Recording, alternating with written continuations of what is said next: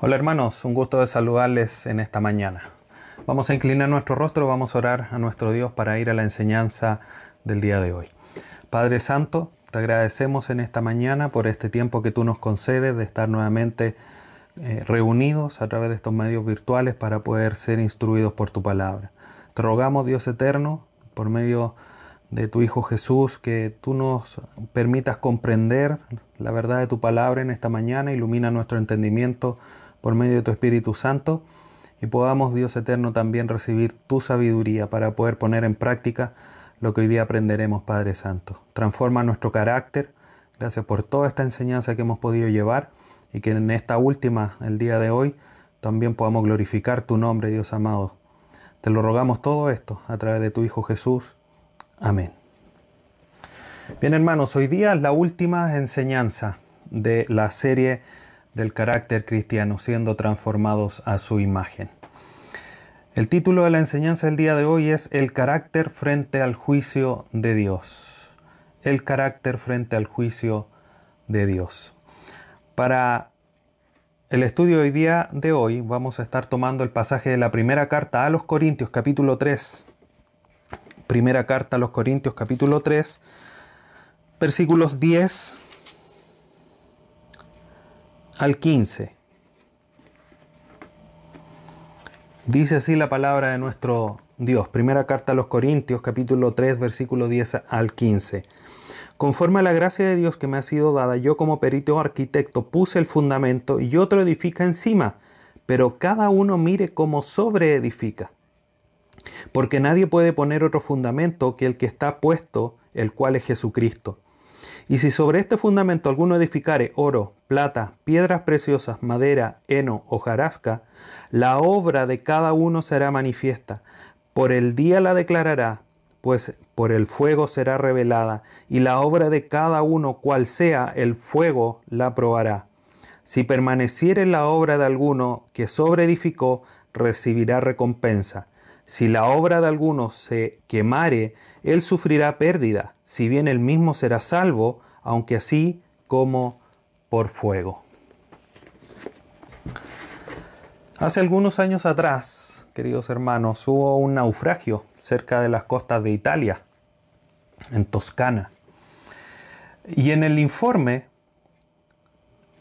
uno de los miembros que estaba revisando, obviamente posterior a este incidente, encuentra que el capitán había escrito lo siguiente. Presté cuanta ayuda me fue posible con mi bocina. Sin embargo, se encontraron muchos cadáveres en la costa la mañana siguiente al día del naufragio. Y la pregunta es, ¿qué son las palabras sin la acción? ¿Qué, podríamos agregar otra pregunta. ¿Qué son las acciones sin una base sólida en el carácter? Entonces nosotros podríamos pensar y decir, este capitán podría haber hecho muchas cosas, pero él solo tocó la bocina creyendo que era la mejor acción. Obviamente hay que ser quizás de alguna manera justos, sin quitar quizás la responsabilidad. Solo estoy tomando esta, esta historia como una, como una ilustración inicial, pero debemos pensar incluso que él estaba en una situación de mucho estrés, estaba naufragando el barco, eh, no es algo quizás lo que se haya enfrentado de manera habitual. Lío mejor lo llevó a, considerar que el toque de la bocina era la mejor acción, a pesar de que al día siguiente habían encontrado muchos cuerpos flotando en el mar. Entonces, nuestras acciones, y aquí es lo que quiero ir con esta ilustración o con esta pequeña historia, es que nuestras acciones, queridos hermanos, demuestran lo que nosotros creemos o somos. Nuestro carácter no se ve, no, no se nos dibuja algo en la cara, una señal, o, nos aparecen ciertos, ciertas, no sé, manchas, por decirlo así, para decir, ah, este es humilde, este es alguien que perdona, este es alguien que tiene una esperanza en el futuro, este es alguien fuerte y valiente. No se nos marca en la piel, no se nos marca en el pelo, no se nos marca en ninguna facción que nosotros tengamos de nuestro cuerpo, ni tampoco en alguna vestimenta. Aunque alguno podría decir, yo me puedo vestir con una polera que diga humilde, pero eso finalmente lo que va a determinar cuál es tu carácter es la acción que tú estés llevando a cabo, querido hermano. Y eso finalmente es lo que va a decir, ah, este es alguien perdonador, este es alguien humilde, este es alguien con una esperanza en el futuro, etcétera, etcétera. Entonces, en este caso, mirando al capitán de este barco, nosotros podríamos decir, esta acción, ¿qué es lo que está demostrando? Y a lo mejor podríamos decir que haciendo una evaluación obviamente no justa, no hemos visto todos los antecedentes, pero para seguir el ejercicio y el ejemplo, podríamos decir que este capitán tenía falta de amor por, por los integrantes incluso de su propia tripulación. No era alguien eh, que, era, eh, que tenía amor, por ejemplo. Y podríamos hacernos varias preguntas. El punto es, cuando las personas ven tus acciones, ¿qué es lo que están diciendo de tu carácter? Y yendo más allá, cuando llegues ante el tribunal de Cristo y tus acciones sean puestas a prueba, ¿qué es lo que van a demostrar tus acciones? Y ese es el tema finalmente del día de hoy, en lo que nosotros debemos meditar como esta enseñanza final del carácter cristiano. Un carácter frente al juicio de Dios. Y hago un paréntesis de manera inmediata. Este juicio no es un juicio condenatorio, es un juicio de nuestras obras, porque para nosotros, como dice Romanos, ya no hay condenación para los que están escritos, Romanos 8. Los que están en Cristo no hay condenación para ellos. Y gracias a Dios nosotros estamos en Cristo. Por eso estamos desarrollando un carácter cristiano. Quiero leer una cita, queridos hermanos, un poco extensa de A.W. Tozer, para ya ir entrando más en terreno del tema del día de hoy. Dice lo siguiente Tozer, lo que nos viene a la mente cuando pensamos en Dios es lo más importante de nosotros.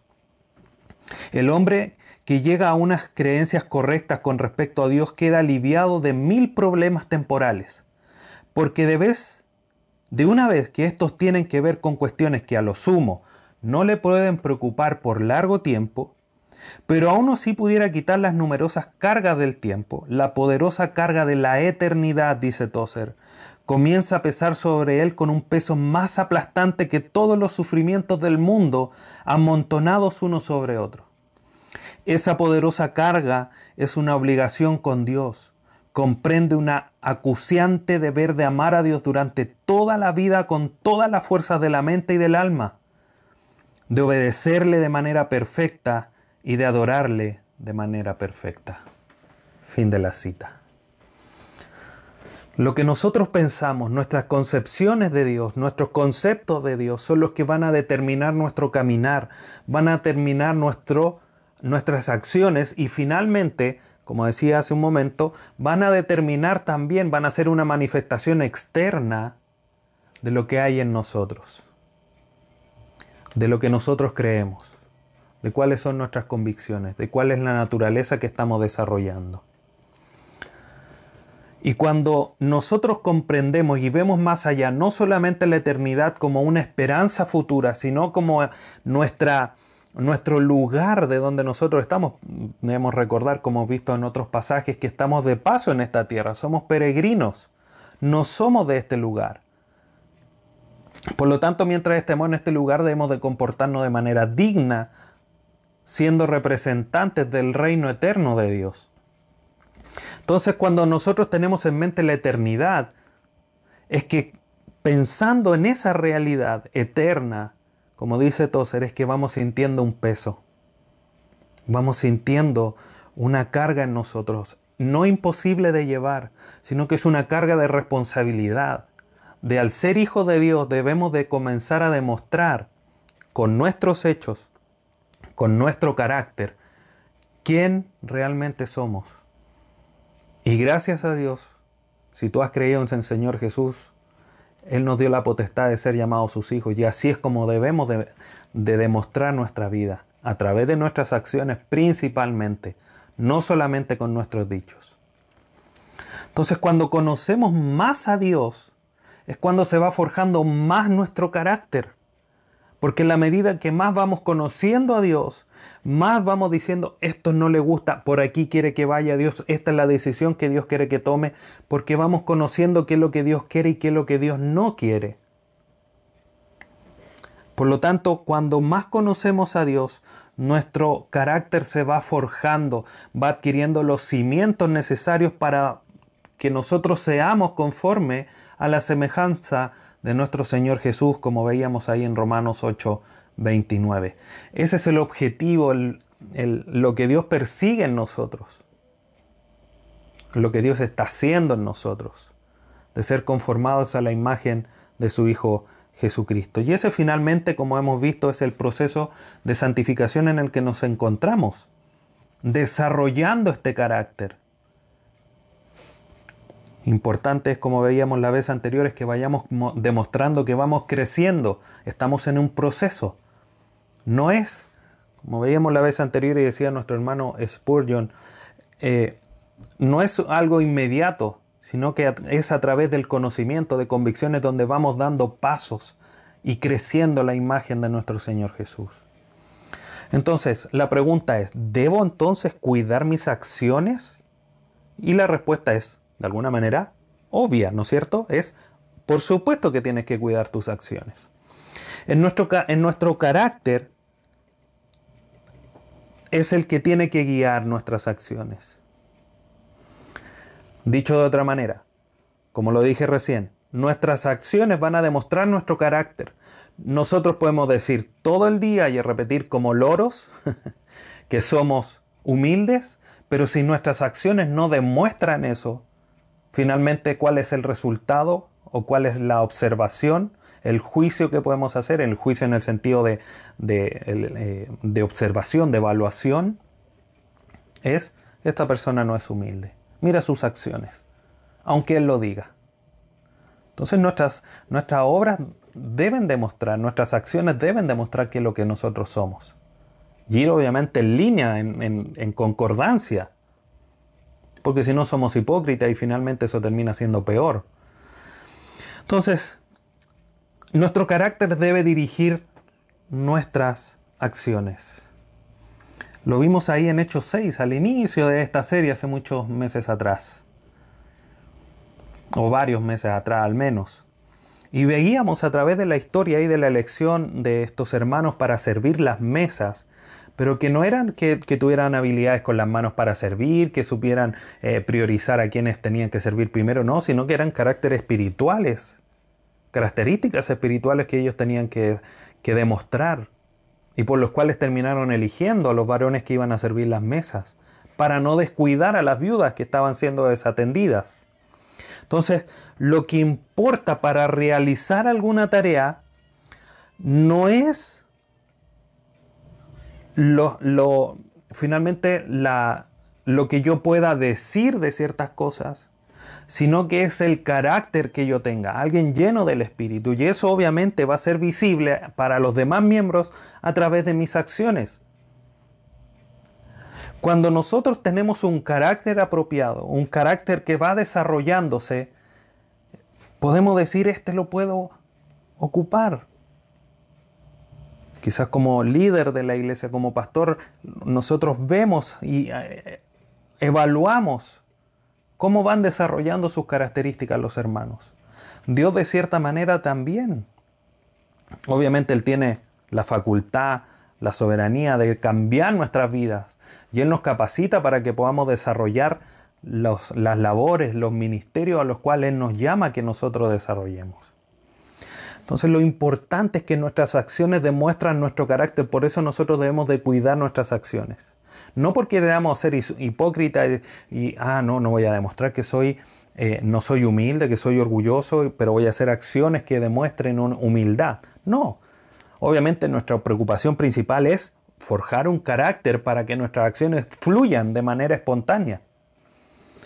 Pero debemos cuidar nuestras acciones. Tener un buen carácter nos va a permitir hacer acciones reales, acciones que fluyan, acciones que glorifiquen a Dios de una manera natural y no forzada. Entonces, todas las acciones que llevemos a cabo, queridos hermanos, van a ser evaluadas por Dios, todas nuestras acciones. La segunda carta a los Corintios, capítulo 5, versículo 10, dice lo siguiente. Porque es necesario, mire cómo lo plantea el apóstol Pablo aquí a la iglesia de los Corintios, a la iglesia en Corinto, porque es necesario que todos nosotros comparezcamos ante el tribunal de Cristo para que cada uno reciba según lo que haya hecho, según sus acciones, mientras estaba en el cuerpo, sea bueno o sea malo. Todos vamos a tener que comparecer ante el tribunal de Cristo. Este tribunal no es un tribunal de juicio, como decíamos en un momento, es un tribunal de evaluación. Porque para los que estamos en Cristo ya no hay condenación, insisto en eso. Entonces, debemos tener claro dos cosas hasta este punto. Nuestras acciones que demuestran nuestro carácter son importantes y debemos de cuidarlas, buscando forjar un carácter como base que nos permita hacer acciones que glorifiquen a Dios. Y esas, esas acciones, segundo punto, van a ser evaluadas en el tribunal de Cristo. Todos debemos, es necesario que comparezcamos. Y, nuestras acciones, nuestros hechos van a ser evaluados en ese lugar. Ahora, ¿cómo es que serán evaluadas nuestras acciones? Ahí es donde llegamos al pasaje del día de hoy y vamos a poner un poco más de atención y evaluar qué es lo que nos dice aquí nuestro Dios a través de esta carta que escribe Pablo a la iglesia en Corinto, la primera carta. Entonces, quiero enfatizar algo antes de seguir, queridos hermanos. La demostración del carácter es por medio de nuestras acciones, a través de los frutos. De otra manera de mencionarlo. ¿Ya? Mateo 7, 15 al 20 dice lo siguiente. Mateo 7, 15 al 20. Guardado los falsos profetas que vienen a, vosotros con vestido, eh, vestido de oveja, pero por dentro son lobos rapaces. Por sus frutos los conoceréis, por sus obras. Van a saber qué es lo que hay. Por fuera se ven blancos, radiantes, con una lana hermosa. Nadie diría que no son ovejas, pero sus frutos van a denotar quiénes son. Por sus frutos los conoceréis. ¿Acaso se recogen, uva de los espinos o higos de los abrojos? Así todo buen árbol da buenos frutos, pero el árbol malo da frutos malos. No puede el buen árbol dar malos frutos, ni el árbol malo dar frutos buenos. Todo árbol que no da buen fruto es cortado y echado al fuego, así que por sus frutos los conoceréis los frutos, las acciones que nosotros estamos demostrando, van a demostrar quiénes realmente somos. Entonces nuestras acciones, queridos hermanos, son importantes. Nuestras obras visibles van a demostrar finalmente el carácter que nosotros tenemos. Eso quiero que te quede muy claro, muy como una convicción en tu corazón. Alguien puede decir, no, yo solo adoro a Dios, yo solo creo en Cristo. Pero si cada domingo se inclina entre otras cosas, si cada domingo la importancia de reunirse con los hermanos es secundario a, no sé, a ver un partido de fútbol, a ir a otro lugar de manera persistente, puede haber excepciones por temas familiares, eso obviamente se entiende, pero estamos hablando de cosas frecuentes, permanentes, seguidas, están demostrando que realmente tú no crees en Cristo. Y el llamado es que te evalúes y creas y te arrepientas. Pero los frutos demuestran eso. No es un juicio perverso, no es un juicio a la, un juicio duro, apurado. Es un juicio justo porque son las acciones las que están demostrando algo que es contrario a lo que se está diciendo con los labios. Y en ese sentido nosotros debemos ser cuidadosos con nuestras acciones. Y obviamente con miras, como decía Tozer, a la eternidad. Cuando estamos pensando que todo lo que yo estoy haciendo en este, espacio de tiempo que me tocó y que Dios me regaló, y que tiene implicancias eternas, el peso de la eternidad se pone en nuestro corazón. Y estamos diciendo con cómo estoy alabando a Dios con esta acción. Cómo estoy glorificando a Dios con esta acción. Entonces es importante que nosotros lo comprendamos. Porque a través de este pasaje de la primera carta a los Corintios habla de que las obras, y obviamente también el pasaje Mateo, las obras van a evaluar nuestro carácter. Porque las obras son la manifestación de Él, de nuestro carácter. Entonces veamos qué es lo que nos enseña el pasaje de aquí de la carta a los Corintios. Lo primero es el contexto. El primer contexto establece esto como un mensaje al liderazgo. Y hay que ser obviamente honesto en esto. Si vemos, por ejemplo, en el eh, versículo 9 que no, que no leímos, pero que es anterior, dice, porque nosotros somos colaboradores de Dios y vosotros sois labranza de Dios, edificio de Dios. Pablo se está, está mencionando al liderazgo. Nosotros somos colaboradores. Yo siembro, eh, Apolos eh, riega, pero Dios del crecimiento, somos colaboradores de, Dios. Entonces, eh, de alguna manera, cuando dice, conforme a la gracia de Dios que me ha sido dada, yo como perito arquitecto, que, como se, que se está dirigiendo de cierta manera al liderazgo de la iglesia. Dice, yo soy apóstol, yo puse el fundamento, otros que, otros que colaboraron conmigo me ayudaron a poner todo el cimiento, dice, eh, dice Pablo, pero ahora ustedes son un elemento importante para sobreedificar. Y esa responsabilidad pasa a manos de toda la iglesia, no solamente del liderazgo propiamente tal. El liderazgo, por supuesto, que tiene una función importante al seguir manifestando eh, las raíces, del, o no las raíces, sino que las líneas del fundamento para que las estructuras que por las que se sobreedifican los muros, por ejemplo, no queden todos chuecos. Necesario ahí la guía, seguir el fundamento. Pero miremos lo que dice la primera carta a los Corintios, este mismo capítulo, el versículo 16, que nos abre el entendimiento a una responsabilidad individual y no solo del liderazgo. ¿No sabéis que sois templo de Dios y que el Espíritu de Dios mora en vosotros? Y aquí obviamente de manera en un contexto próximo, posterior a lo que hemos leído, muestra que comienza de cierta manera hablándole al liderazgo, pero amplía este mensaje a todos de una manera, eh, de una responsabilidad individual de cada creyente, de ver cómo sobreedifica, como dice el versículo 10, conforme a la gracia de Dios que me ha sido dada. Yo como perito arquitecto puse el fundamento. Yo y otro edifica encima, pero cada uno mire cómo sobre edifica.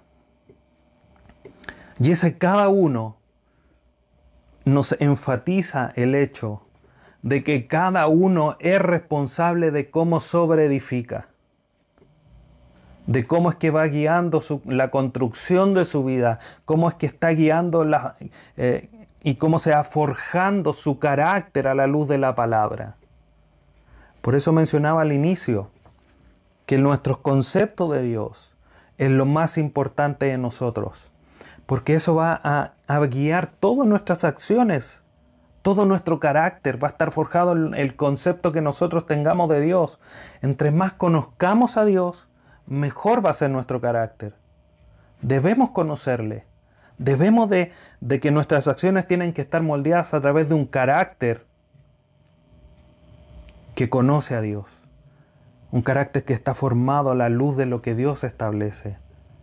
Lo vemos a la luz, por ejemplo, en la lectura de, Deuteronomio, donde eh, Moisés le repite la ley a la, a la generación que va a entrar a poseer la tierra prometida. Le dice, ustedes conozcan a Dios, sigan estas leyes para que teman a Dios. Hay una conexión entre la obediencia y guardar la ley a un carácter, a un temor que se genera a la luz del conocimiento de la ley. Le dice a los padres, ustedes repítanles a sus hijos, enséñenle para que aprendan a temer a Dios. Pero es a la luz de lo que Dios ha dicho. Y ese principio lo vemos a lo largo de las escrituras. Es nosotros mirando las escrituras que vamos forjando un carácter. Y eso es una responsabilidad personal. Obviamente, quienes enseñamos, los que nos toca liderar la iglesia, tenemos una responsabilidad extra. Efesios 4 así lo enseña. Para que todos lleguen, crezcan. Pero también hay una responsabilidad individual y por eso hago ese énfasis y, cito y le pongo su mirada en las escrituras de la responsabilidad que nos toca a cada uno de crecer y de forjar nuestro carácter.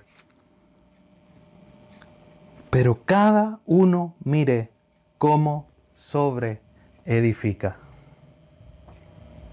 Debes evaluar cómo estás sobre edificando, querido hermano. ¿Cuánto te estás esforzando? A la luz de todo lo que hemos visto a, a lo largo de esta serie, ¿cómo te estás esforzando para buscar más de Dios, para forjar un carácter? Hay una responsabilidad que nos toca a nosotros. Entonces solo existe un fundamento, eso es claro como lo dice el pasaje, y es sobre ese fundamento el que nosotros debemos de edificar. No hay otra manera, no hay, ah, no es que yo quiero correrme un poquitito. No, no te puedes correr, no te puedes ampliar. El, fundamento ya está puesto, es Cristo, y sobre eso debemos sobre edificar. No un poco más allá, no un poco más acá, el fundamento ya está puesto.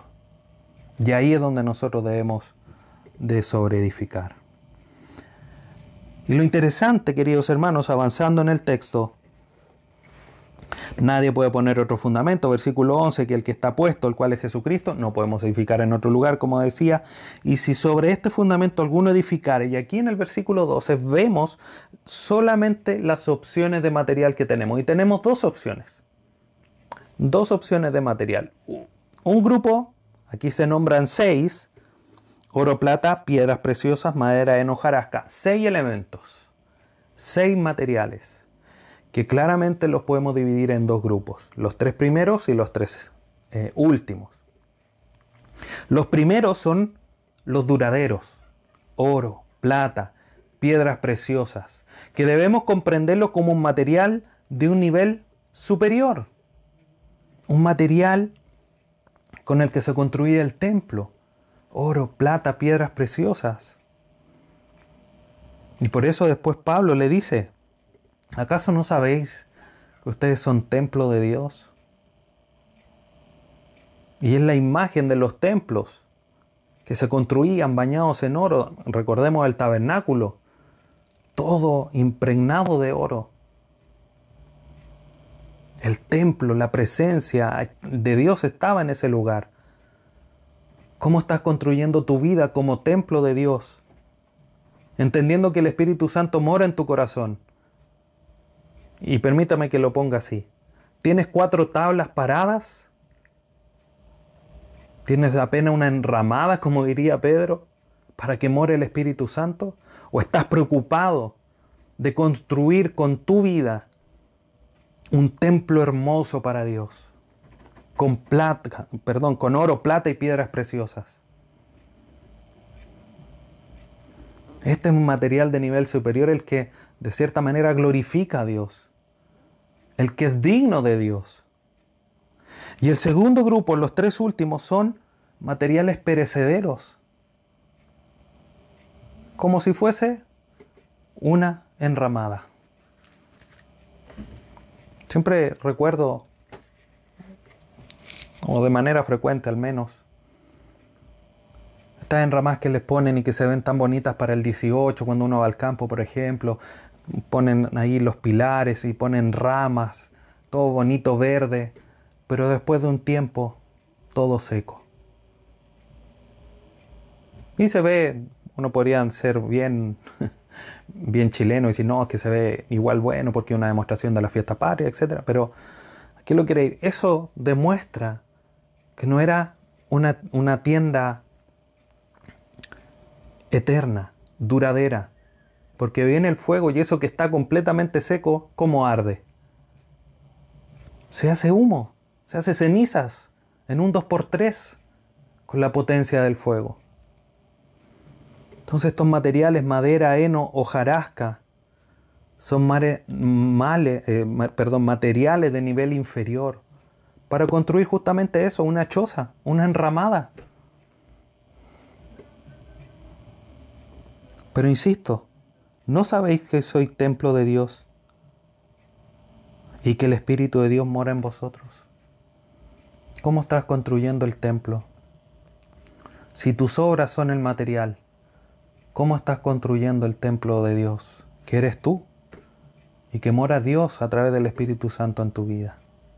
Ahora miremos más allá, estos materiales duraderos, viene el fuego, la prueba, la eternidad, el tribunal de Cristo.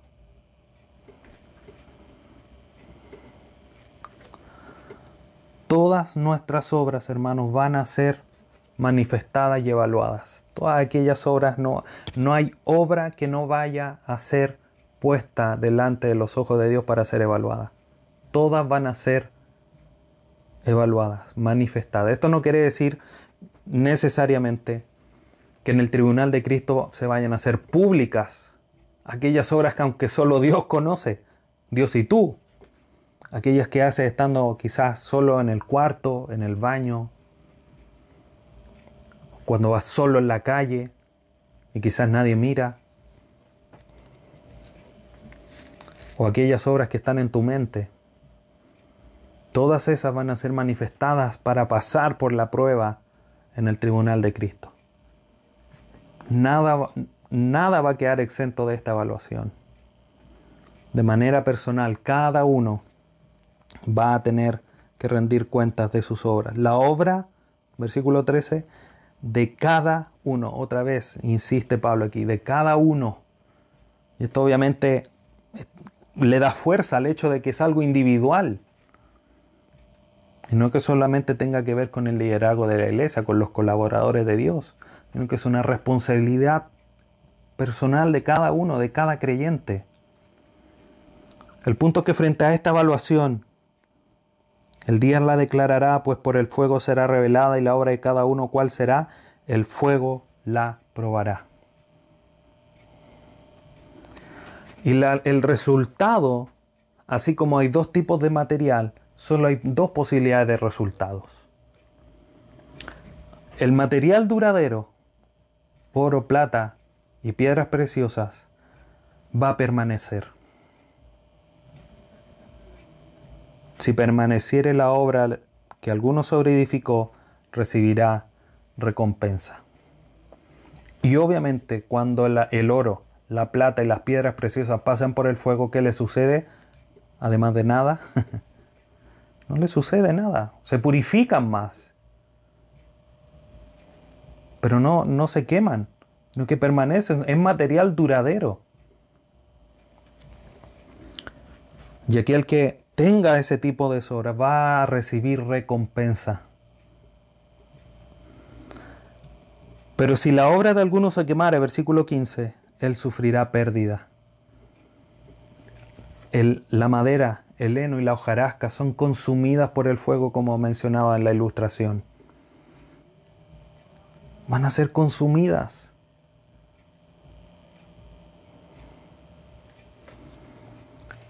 Y aquel por el cual sean consumidas va a sufrir pérdida.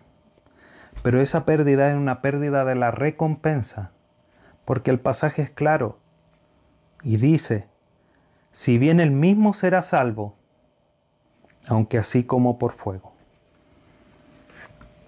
Como por fuego porque Él pasó, porque estaba en Cristo, pero sus obras fueron todas consumidas. No tendrá recompensa más que obviamente la, la salvación, que finalmente no es una recompensa, por gracia. Esto no nos hace merecedores de más salvación o menos salvación. Yo quiero que pongamos en, la vista en esto, queridos hermanos, porque tú lo que estés actuando hoy día, lo que estés haciendo, tus hechos de hoy, van a pasar por el tribunal. Y esto finalmente van a decir, tú tuviste un buen carácter,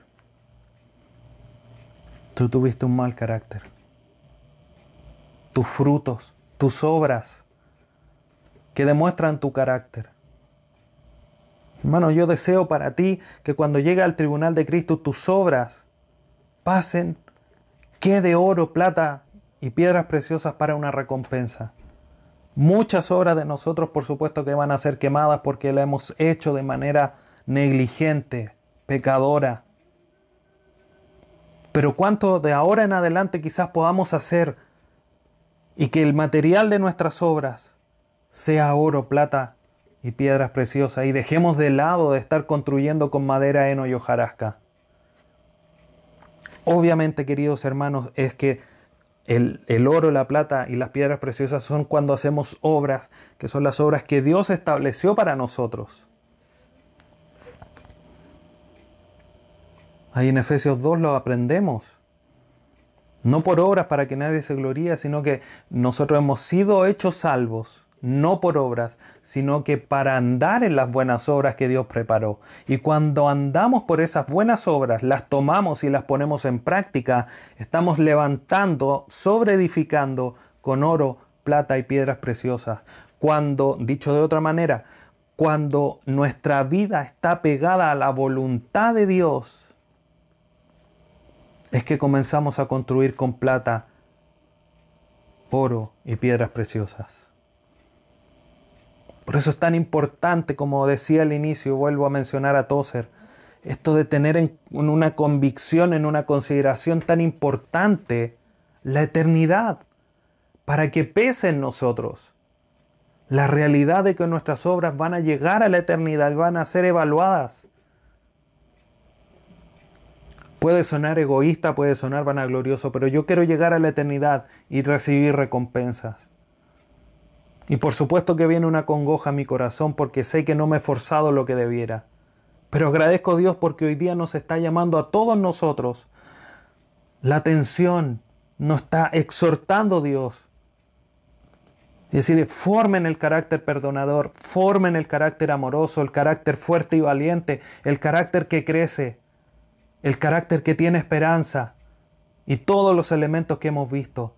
Fórjenlo en sus vidas, trabajen los unos por los otros, busquen hacer y llevar frutos para que Dios sea glorificado, como lo vamos a estar viendo en nuestro estudio del día miércoles. Debemos de forjar en nosotros todo esto para crecer, para sobreedificar con oro, con plata y piedras preciosas. Debemos agradecer a Dios porque la salvación es segura, porque es por la obra de Cristo y no por la nuestra. Nuestras obras nos, entre comillas, nos aseguran recompensas que glorifiquen a Dios. Pero no vamos a ser salvos por nuestras obras, y en eso soy categórico. No por obras, para que nadie se gloríe. Y finalmente, cuando nosotros recibamos esta recompensa, ¿qué es lo que vamos a hacer? Las vamos a disponer delante del Señor, tal cual como los ancianos que se sacaban sus coronas y las ponían delante del Señor, ahí en Apocalipsis. Porque toda la gloria es de Él y si algo bueno pudimos hacer es porque Él pone el querer como el hacer por su buena voluntad. El problema es que nosotros muchas veces nos resistimos a esa buena voluntad para poder hacer y, poner en obra lo que Él nos demanda. Kistemacher comenta respecto al versículo 12 que menciona estos elementos lo siguiente. Pablo usa el tiempo futuro para prevenir a los corintios de que llegará el momento en que la obra de cada uno se hará evidente. Y eso es lo que quiero, queridos hermanos, a la luz de esta cita, que quede en tu mente como una preocupación santa. La eternidad, el futuro nuestro, anclado en la esperanza de nuestro Señor Jesús, porque Él es nuestra esperanza de gloria, como dice Colosenses 1.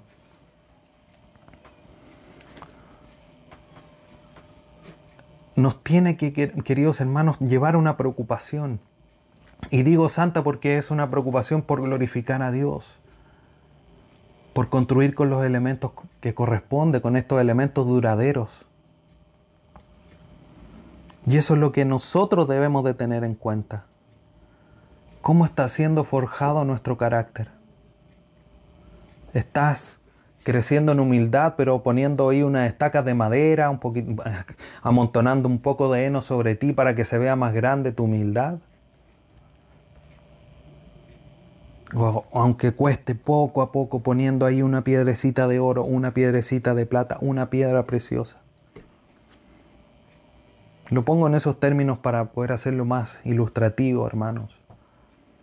Deja de construir con plata, heno y hojarasca hechos que no están conforme a la voluntad de Dios, que quizás dejan tranquilo nuestra conciencia, pero que no están glorificando a Dios. Debemos de buscar siempre glorificarle y hacer las obras que, que Dios nos demanda a través de su palabra obras que estén de acuerdo a lo que Él ha forjado en nosotros, a lo que Él nos está enseñando a través de su palabra.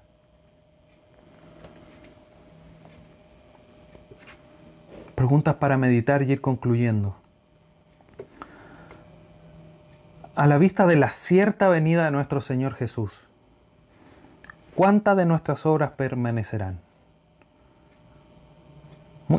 Muchas veces se hace este tipo de pregunta, hermanos, pero déjamelo decirte, te lo hago con mucha sinceridad, honestidad, con mucho amor. Si Cristo viniera hoy, si ahora, en este instante, tuvieras que presentar tus obras delante del tribunal de Cristo, ¿cuántas de tus obras permanecerían? ¿Muchas? ¿Pocas? ¿Ninguna?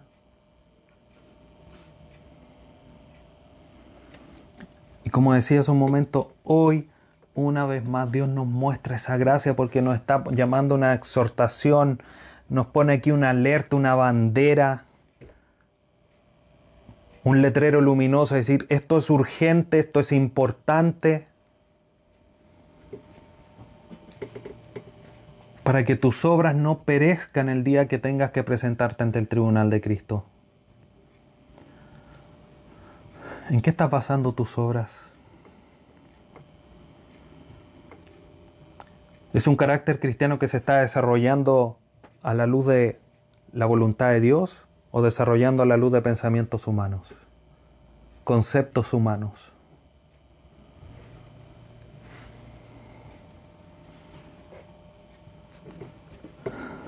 Pensemos como nuestro hermano Tozer lo decía lo que nosotros sepamos de Dios, pensemos de Dios, es lo más importante de nosotros.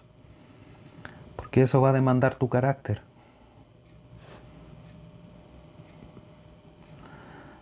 Entonces, queridos hermanos, estas preguntas tan lejos de querer llevar a ti un ánimo de, de llevar eh, terror, una preocupación excesiva, que, como decía, quiero animarte. Quiero llevarte a una preocupación santa. Por decirlo de alguna manera, tú me entiendes. Para que podamos comenzar a vivir más apegado a la voluntad de Dios, a vivir una vida reverente. Mucho la atención leyendo Deuteronomio, donde Dios le dice al pueblo a través de Moisés, sean obedientes y cuando me obedezcan sean reverentes, no una obediencia a tontas y a locas, sino como una obediencia reverente. Porque cuando estamos haciendo lo que Dios nos demanda, estamos obedeciendo al Dios Todopoderoso. Entonces no es hacer a la loca o a tontas y a locas, como dice el dicho, sino que es hacer de una manera reverente porque cuando lo estamos haciendo estamos glorificando a Dios. Además, por supuesto, de estar demostrando que estamos sobreedificando con oro, plata y piedras preciosas. Debemos de vivir con un temor reverente.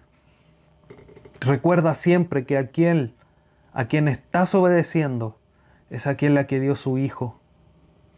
Para que podamos tener esa seguridad de que vamos a llegar ante el tribunal de Cristo. Si llegas a esa instancia porque creíste en Cristo y Dios dio a su Hijo para que tú llegaras ahí. ¿Con qué te vas a presentar? Permíteme poner esta imagen. Yo no sé cómo va a suceder ahí.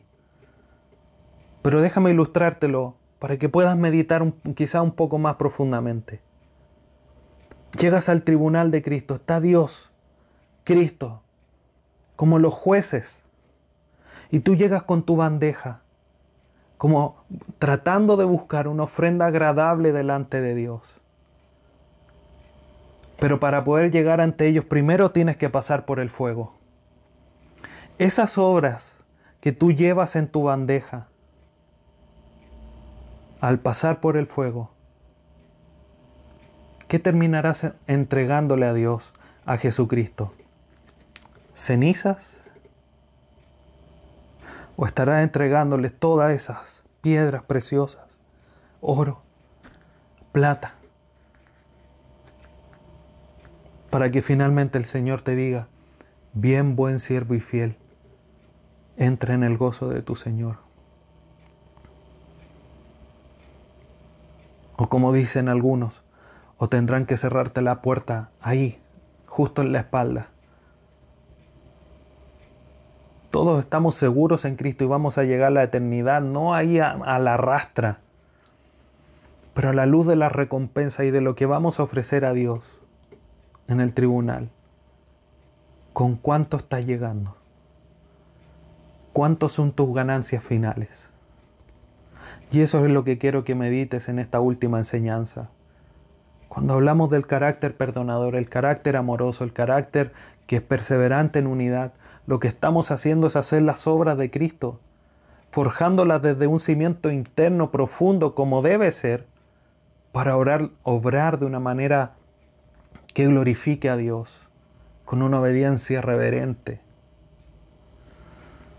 Entonces, queridos hermanos, Esforcémonos en forjar un carácter cristiano como hijos de Dios, que le glorifique y que manifieste su obra en nuestras vidas para dar frutos que le glorifiquen y llegar ante su tribunal con oro, plata y piedras preciosas que le glorifiquen a Él en la eternidad.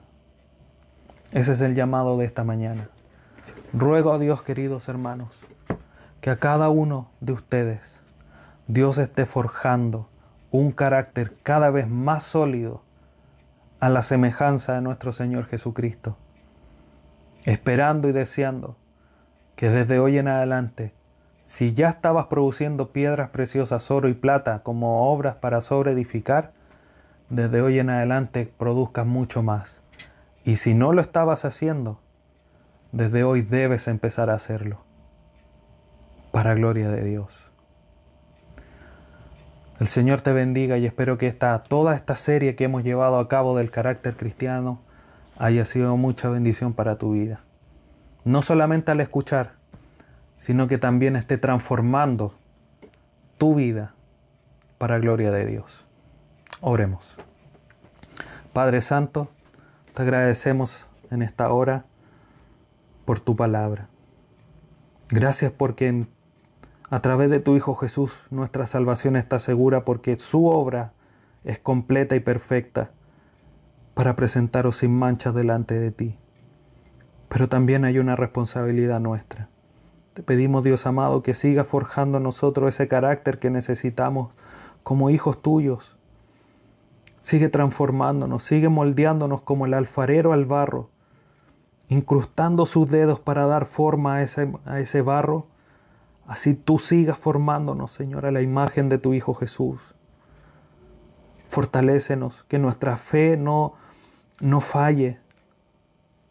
Cuando tú tengas que apretarnos, Señor, para sacar lo que no está de acuerdo a tu voluntad, para cincelar nuestra vida y sacar todo aquello que no te agrada, todo aquello que no es conforme a tu voluntad. Pero sigue obrando en nosotros, Dios amado, por misericordia. Esa obra que comenzaste, no la dejes y culmínala hasta el día de tu Hijo Jesucristo como ha sido tu promesa. Gracias te damos por toda esta serie, porque tú nos has enseñado, nos has redarguido, nos has instruido, para que podamos, Señor, perfeccionarnos para toda buena obra. Te agradecemos, Padre Santo, en esta hora a través de tu Hijo Jesús, nuestro Salvador. Amén.